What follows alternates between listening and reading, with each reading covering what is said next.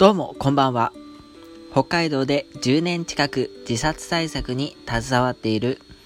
有益ドラとドライブが大好きな若者、高兄でございます。今回も自殺対策講座よろしくお願いします。これから自殺対策の NPO を立ち上げたいと考えている方や、僕のようにすでにどこかの NPO に所属をしている方。自分たちの組織は公益教益どちらなのか。そして活動の違いや方向性はどうなっているか。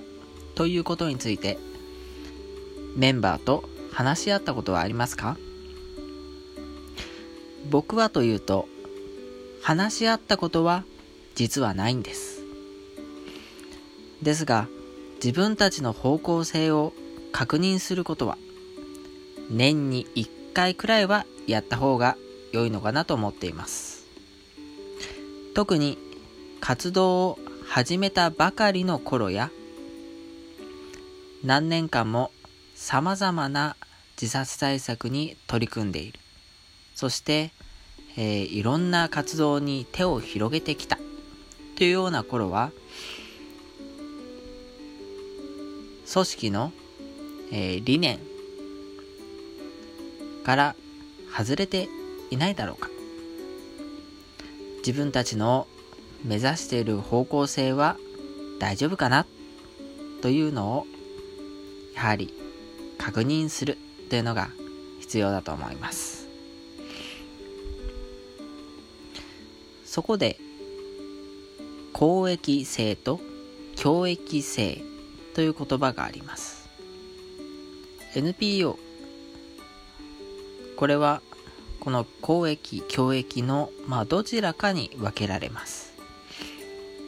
活動対象が組織の外側に向いていれば大抵公益です。広く一般市民向けの普及啓発活動や、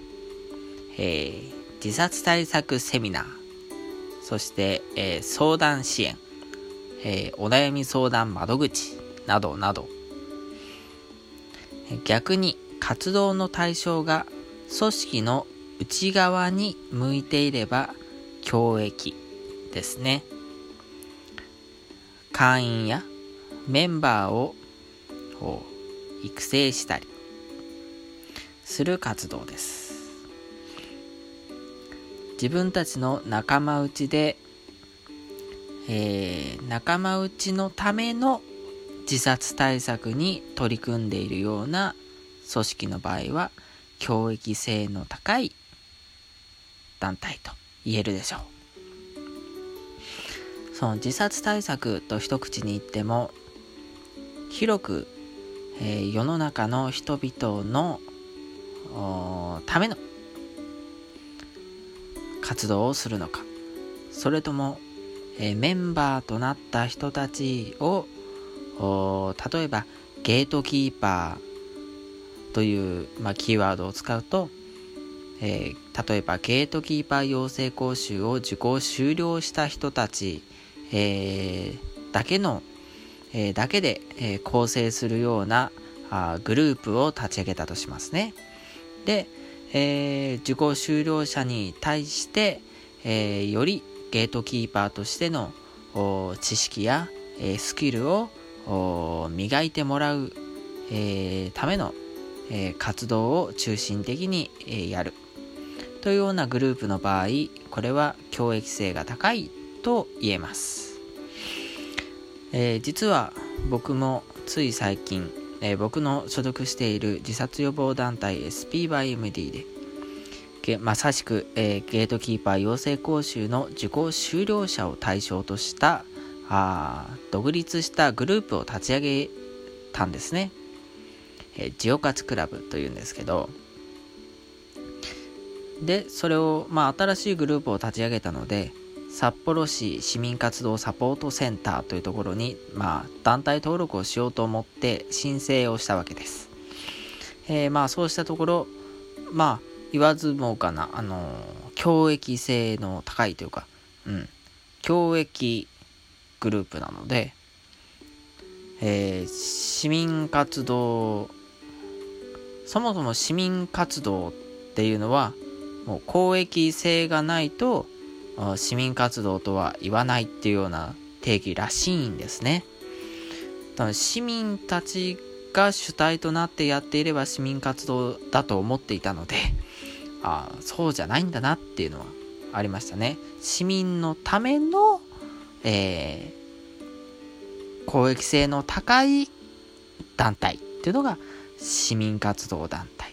らしいんですよ。